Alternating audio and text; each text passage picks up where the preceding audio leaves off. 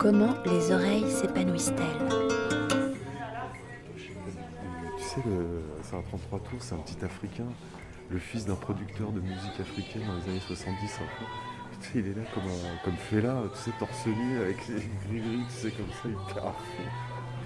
Il doit avoir 7 ans, je sais pas. Une promenade radiophonique avec Nilso. Les expos de disques enfants sont-elles faites pour les enfants? Telle est la question. Ou préfère-t-il aller jouer au parc à côté de la médiathèque? Chapitre 16 Un entretien miniature. Comme le... Il doit avoir, on voit le papa bien renseigné. Bientôt l'anniversaire. comme le mien, donc euh, c'est parc. Donc voilà, les enfants sont partis, on peut passer aux choses sérieuses et parler d'enfin de ces discours à 5 ans, ils vont pas rester dans une expo. Euh... 10 minutes, il a, il a regardé? Un peu. Il a regardé, il a regardé, il a retrouvé les mêmes disques à la maison, mais accrochés. Alors c'est un peu bizarre pour lui. Les trucs qui traînent dans le salon d'habitude sont là, mais. Et combien de temps ça a duré? Son temps d'attention Très limité. J'ai failli amener le mien hier, puis je me suis dit, euh, ouais, ça va être un peu euh, artificiel, ça va durer 20 minutes, et après je, je serai au parc à côté. de toute façon, c'est un piège, c'est un cheval de Troie. On, on parle de disques pour enfants, mais pour parler d'autres choses. Oui, oui, j'imagine bien. De toute façon, clairement, quand on faisait cette expo, donc autour du disque pour enfants, un des projets, c'était aussi d'amener un, regard critique et euh, au, vrai sens du terme, c'est-à-dire qu'il soit pas le regard soit fonctionnel, soit pédagogiste, qui est souvent celui euh, avec lequel on aborde ce type de production. Donc on, est là en fait sur une forme d'histoire de l'art du disque pour enfants ou de, ou de manière de reconsidérer le disque pour enfants à travers les mouvements artistiques post-années 50. Donc, euh, d'une certaine manière, on est sur un contenu relativement sérieux. Après, il y a toujours le côté extrêmement accessible, coloré, euh, séduisant des disques euh, pour les plus petits. Ils, savent même à 5 ans, ils savent quand même ce qui est fait pour eux. Ils, ressentent quand même ce qui est fait pour eux. Mais écoute-t-il encore aujourd'hui des disques pour enfants à 5 ans? Bah, Le mien, oui. Alors ça va. Ici, il y, a un stock de CD pour enfants, comme dans la plupart des, médiathèques, je dirais. Il faut regarder hein, la fréquentation. Non, mais on connaît les, les chiffres de vente d'un CD à l'heure actuelle euh, pour les enfants. Ça va être, euh, si ça fait 2000 ventes, parce qu'en général, c'est ah du livre-disque. C'est du livre-disque. À part des choses très connues, genre, je sais pas, l'album de Renault. Euh, voilà. J'imagine, je sais pas combien ils se vendent l'album de Renault. Mais, ou peut-être certains tubes pour enfants. Mais sinon, les livres disques, qui est un petit peu le format le, plus commun, euh, s'ils atteignent 2000 exemplaires, c'est très bon. C'est un peu ça, ouais. Et, alors que les chiffres de vente qu'on a pu observer euh, dans des livres qui traitent du sujet, dans les années 80, euh, j'ai plus les chiffres en tête, mais euh, je crois que sur certains disques chez Chant du Monde, on est sur des pressages qui avoisinent les 100 000 exemplaires, tu vois, sur, euh, sur certains 33 tours qui ont été bien diffusés. Après, le producteur Philippe Gavardin là, de, Chant du Monde et de la collection Chevance disait, un peu comme on parlait au début, que l'enfance durait de moins en moins longtemps finalement. C'est-à-dire que à partir des années 80, finalement, les enfants de plus en plus jeunes se branchent sur euh, ce qu'écoutent les grands frères ou les grandes sœurs et que, et que, la période où tu peux leur proposer des choses euh, comme participant à une espèce de grand bain euh, qui les approvisionne de choses extrêmement diverses, différentes, curieuses, dure de moins en moins longtemps. Mais elle n'est pas juste à la maison, heureusement, cette période, parce que quand même à l'école, on essaye de faire une ouverture, mais euh, c'est vrai qu'il y a beaucoup de. Enfin, il y a peut-être moins de disques pour enfants, par contre, je pense qu'il y a beaucoup plus d'opportunités de faire des spectacles pour enfants à l'heure actuelle. N'importe quel salle de concert, de spectacle a une programmation enfant. N'importe quel festival a une programmation enfant. Il y a des festivals pour enfants. Enfin, il y a une offre, euh, mais ça passe pas forcément par le disque. Finalement, la production discographique à l'heure actuelle, elle est, elle est assez mince, quoi. Et enfin, si en plus on considère ce qui est vraiment intéressant, ça devient vraiment très mince. Sylvain? Pas de commentaire. projet de Radio Minus, il est né il y a 8 ans à peu près, à la base dans l'idée de faire une web radio avec euh, de la diffusion de musique très inhabituelle auprès des enfants. Et, euh, rapidement, on a commencé à faire des recherches spécifiques sur les disques euh, trésors cachés du disque pour enfants. Donc on s'est mis à, chiner systématiquement, à faire repérer les choses intéressantes dans les conventions et à le faire avec une dimension internationale, c'est-à-dire non seulement sur la France, mais aussi les, États-Unis, le Japon, le Danemark, l'Allemagne, et à identifier à chaque fois dans chaque pays les labels, les artistes ou les, ou les groupements, disons, qui, pouvaient avoir eu un intérêt particulier là-dessus. Donc on a fait ça et c'est euh, à force de faire ce travail qu'au bout d'un moment, donc on a développé les, projets de, de, spectacle et de boom pour enfants, où on passait donc de la musique très inhabituelle pour danser. Euh, et petit à petit, plus tu cherches des disques, plus tu te rends compte qu'il y a très peu d'infos sur l'arrière-plan de ces disques. C'est-à-dire les disques sont pas ou mal documentés. On sait rarement. Euh, enfin, il y a des artistes, quelques artistes qu'on connaît, mais, on souvent se demande qu'est-ce que c'est que ce truc, dans quelles circonstances ça a été fait, qui a fait ça, pourquoi Parce que des fois c'est vraiment très curieux et donc on, a voulu documenter de plus en plus l'histoire des disques. Et c'est à force de faire ce travail que donc la, médiathèque nous a contactés en disant qu'ils avaient leur, leur fonds patrimonial que Yacine en fait connaissait déjà puisqu'on l'avait déjà visité et qui souhaitait valoriser. donc on, avait déjà en quelque sorte le travail de recherche pour pouvoir s'orienter dans, les collections du fonds patrimonial Heure Joyeuse et savoir qu'est-ce qu'on allait mettre en valeur dans, chaque type de disque ou chaque catégorie qu'on a créé pour l'exposition. Mais c'est vrai que ce qui est important de dire, c'est qu'en fait, le, goût pour euh, l'univers de l'enfance et de la musique pour enfants, il est antérieur à l'idée de la radio. C'est-à-dire c'est parce qu'il y a un goût pour ça et une envie d'aller vers ça que, et, qu'après quand on va vers ça, on se rend compte qu'il y a des choses et qu'on creuse, on creuse, on creuse, on creuse et on continue de creuser depuis 8 ans euh, et même avant puisqu'on a commencé avant. Mais avant c'était un petit, un petit peu au hasard. On, achète un disque parce qu'on trouve que la poche était sympa ou parce qu'on a entendu parler de tel artiste ou tel producteur. Maintenant ça devient une sorte de systématisme. Dès que c'est un disque pour enfants, on se dit on, le, on le, scanne pour se dire est-ce qu'il faut l'acheter, est-ce qu'on en a besoin? Enfin, là, comme on est vraiment spécialiste, évidemment, n'importe quel disque pour enfants qui tombe entre nos mains, on doit quelque part en prendre conscience, on va dire. Ça ne veut pas dire l'aimer, hein, parce qu'il y en a plein qu'on n'aime pas, mais on, doit le remettre dans un grand truc. Alors c'est vrai qu'il y a aussi des outils informatiques qui permettent de faire ça, les bases de données en ligne, euh, notamment Discog, qui permettent de faire des recherches par le, grâce au tag enfant et qui permet d'observer des corpus entiers géants de, disques pour enfants. Euh, je ne sais pas, aux États-Unis, sur Discog, il y a, je crois, 120 000 euh, disques pour enfants référencés. Donc on peut, si on veut, tous les, les regarder. Ça prend des heures, hein. mais euh, on le fait. c'est pas la seule source. Il y, a, aussi voilà tous les déplacements, tous les voyages qui font, au cours desquels on ratisse systématiquement. Mais c'est vrai que c'est un secteur aussi où le, l'information est toujours très parcellaire, c'est-à-dire les gens qui connaissent un petit peu vont connaissent quelques artistes, tu vois, mais les gens qui connaissent euh, l'américain Broussac connaissent pas forcément la collection Chevance en France. Les, spécialistes du disque pour enfants euh, qu'on connaît au Danemark, qui ont un projet qui s'appelle Avgodo, ils, connaissaient pas forcément les disques français d'eux-mêmes. Et il n'y avait jamais finalement, à, notre connaissance, une structure ou, un, je sais pas, un corpus qui référence un peu l'ensemble des choses intéressantes et les passerelles entre les différents pays. Donc on s'est rendu compte qu'il y avait une sorte d'agrégation à faire comme ça. De... C'est un peu un jeu de points à relier. On relie les points les uns avec les autres et on, comprend l'organisation de tout ça parce qu'il y, a des vraies passerelles hein, entre les pays, comme il y a dans la musique normale. Enfin,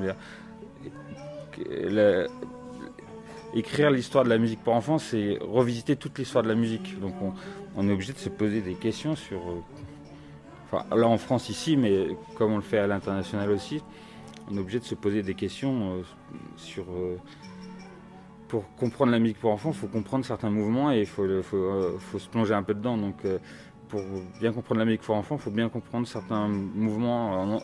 voilà, et des fois, ça peut prendre du temps, mais c'est intéressant. C'est même le, discours sous-jacent de l'exposition, c'est de voir comment la forme du disque pour enfants évolue avec les, différents mouvements esthétiques au cours de la deuxième moitié du siècle. Qu'est-ce qui se passe quand, le, free jazz arrive dans le disque pour enfants? Qu'est-ce qui se passe quand la musique concrète apparaît? On voit que la musique concrète apparaît euh, un peu avant les années 50 et dès 1955, il y a un disque quasiment pour enfants qui est, qui est produit comme ça en intégrant euh, une esthétique très nouvelle et contemporaine. C'est parfois surprenant. Il y a aussi beaucoup de connexions avec le monde de la radio. Euh, notamment pour les disques narratifs, on voit que c'est parfois les mêmes acteurs, les mêmes réalisateurs ou des gens qui ont travaillé en radio. Et donc c'est une histoire qui, implique aussi de lire bien au-delà du, disque pour enfants. Et hum, c'est aussi ce qui, nous, ce qui fait un peu la, particularité. Voilà, C'est-à-dire qu'on l'aborde en tant qu'un élément de, la mélomanie euh, globale en fait. Pas, pas en, pas sous, on essaie de pas être dans l'angle de la nostalgie, du côté régressif, du, souvenir d'enfance euh, ou de, de l'effet Madeleine. C'est un effet qui est toujours présent mais on essaye toujours de le restituer avec un, certain ouais, juste une sobriété documentaire qui permet de comprendre en gros qu'est-ce qu'ont voulu faire ces gens, pourquoi et à quel moment. Et le texte là de, le texte de l'expo, c'est qui les a. C'est toi? C'est Sylvain, ouais. C'est hyper bien. Bah, le... parce que moi, je suis venu il y a deux ou trois jours ici. C'était un montage. J'ai commencé à lire, etc. C'est hyper. Euh, comment dire Sec, quoi. C'est très, très simple à lire. Et, franchement, du coup, j'ai commencé un peu au hasard parce que tout n'était pas monté. Donc, j'ai pris de manière transversale. J'aime bien faire ça. Puis après, j'ai appris dans l'ordre. Et j'ai ressenti vraiment euh, ce que vous disiez tous les deux là. C'est le le, le fait que ça a été pris par des, euh, des angles. Et euh, par exemple, quand, quand vous parlez d'Anne Sylvestre, il y a plusieurs panneaux qui parlent de, de ces auteurs qui ont commencé un peu à, avoir une reconnaissance, qui sont un peu connus, etc. Il y a la partie avec les, petits chanteurs, enfin, le côté religieux, etc., les chorales. Et du coup, c'est vrai qu'en l'espace de 5-10 minutes, j'avais l'impression de devenir un spécialiste. c'est incroyable. Du coup, de ce point de vue-là, c'est génial, c'est hyper réussi. On, parlait de ça pour revenir un peu à, quelque chose que je connais mieux, la bande dessinée indépendante. Juste avant, là, qu'on commence, là, on, a discuté. Euh, on discutait de bande indépendante euh, dehors. Et puis à un moment donné, j'ai parlé de ça, du schéma qui ressemble plus à une constellation. C'est exactement la même chose pour apparemment le disque pour enfants. Peut-être que c'est à chaque fois la même chose quand on essaye de décrypter une, un médium. En tout cas, pour la bande dessinée indépendante, c'est difficile de trouver un, un champ ou trois champs. C'est des satellites, des machins, etc. Il y a des connexions qui se font, mais si tu veux faire le schéma, ça ressemble plus à des, des, des points comme des neurones euh, intenses, d'autres plus petites, qui peuvent avoir leur importance, qui ont pu révolutionner le truc. Et donc du coup, ça mérite une espèce de, ça mérite une exposition comme ça pour faire un premier tri et pour euh, réorganiser en fait la vie qu'on peut. Il y a quelque chose de très important dans tout ça, c'est qu'on voulait pas simplifier hmm. pour faire comprendre, on voulait rendre compte de la complexité. Parce que c'est complexe. Et peut-être qu'il y a trop de noms des fois, peut-être que euh, peut-être que des gens qui ont moins de références musicales peuvent pas tout appréhender, mais quelque part, il fallait rendre compte d'une complexité parce que c'est effectivement, c'est des réseaux de gens qui se connaissent, qui sont entre eux, il y a des réseaux d'influence, c'est un ensemble de choses. Et cette complexité, on ne veut pas la gommer, on ne veut pas simplifier pour raconter une plus belle histoire. Ou... J'ai un ami qui faisait remarquer ça, la mélomanie des gens est devenue plus transversale qu'elle ne l'était avant. C'est-à-dire, cette personne me faisait remarquer avant, d'ailleurs les, amateurs de classique n'écoutaient pas de rock, les amateurs de jazz euh, n'écoutaient pas forcément. le rock. Euh, enfin voilà, tu vois, il y avait comme ça des, chapelles. les mecs du punk et du rock prog ne pouvaient pas cohabiter, quoi. Tu vois, enfin il y avait comme ça des, des oppositions de chapelles. Et on, voit quand même que récemment, les amateurs de musique, leur, leur goût et l'étendue de ce qu'ils écoutent est devenu beaucoup plus large et beaucoup plus transversal. Et cette expo autour du pour enfants, c'était ça aussi, c'est-à-dire c'est la célébration d'une forme de, de, de, mélomanie, d'éclectisme, voilà, qui, qui, est autour d'un secteur, en fait, parce que c'est pas un genre, le disque pour enfants, c'est un secteur de l'édition, en fait, et tu te rends compte que dans tous les types de musique, en fait, il va y avoir des choses intéressantes et des projets qui valent le coup.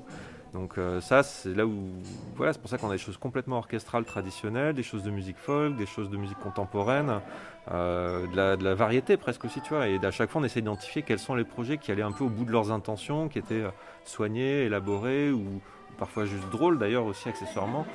Mais mais il y a cette forme comme ça de cette manière d'englober des, choses musicalement très différentes, alors qu'avant c'était sans doute beaucoup plus difficile. On a appris par exemple qu'à la discothèque de France, voilà, le rock a mis des années à rentrer dans les rayons parce que c'était un lieu pour le, classique et peut-être un peu le jazz. J'espère que je dis pas de bêtises.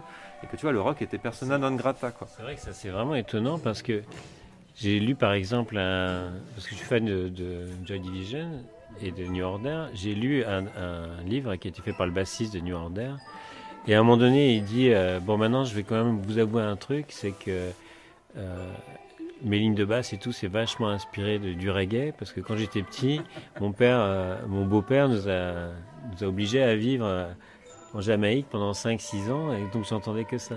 Le mec, il a mis des années à avouer ça parce qu'il avait peur que les types le, traitent de comment de, dire que c'est du disco, je ne sais quoi. Ou pas. Parce qu'il y avait vraiment ce délire-là, c'est vrai, dans les années 80, il y avait ce délire-là, c'est que tu étais ça et tu n'étais pas ça, et tu ici le reste. Donc ça veut dire que comme si lui le dit, c'est-à-dire tous les musiciens aussi d'abord les musiciens commencent à, parler d'une influence multiple.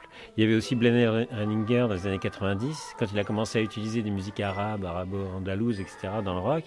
Tout le monde disait waouh, c'est un peu limite, c'est un peu trash. Aujourd'hui, c'est vrai que c'est partout.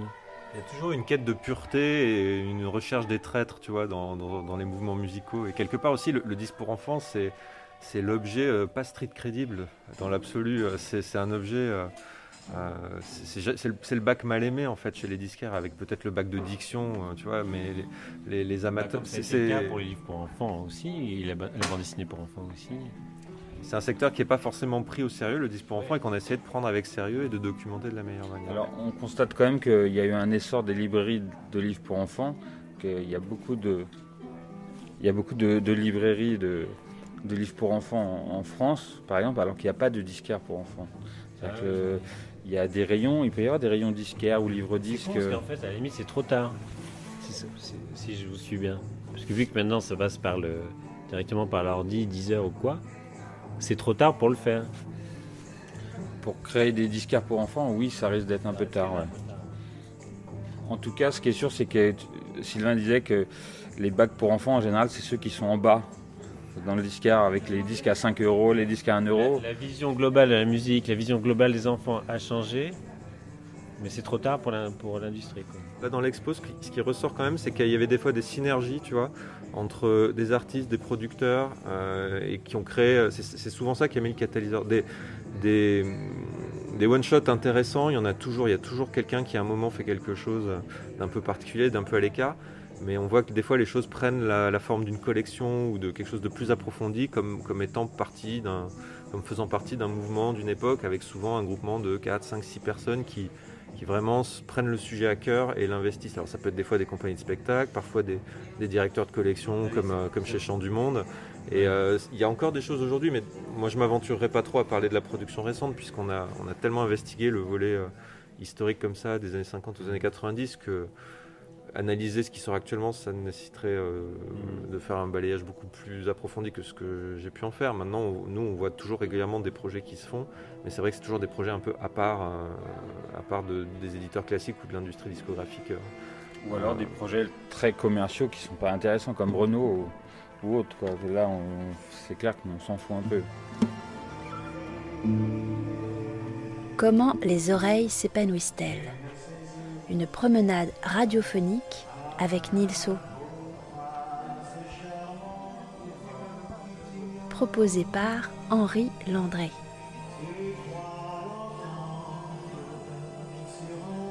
Une production du festival Formula Bula.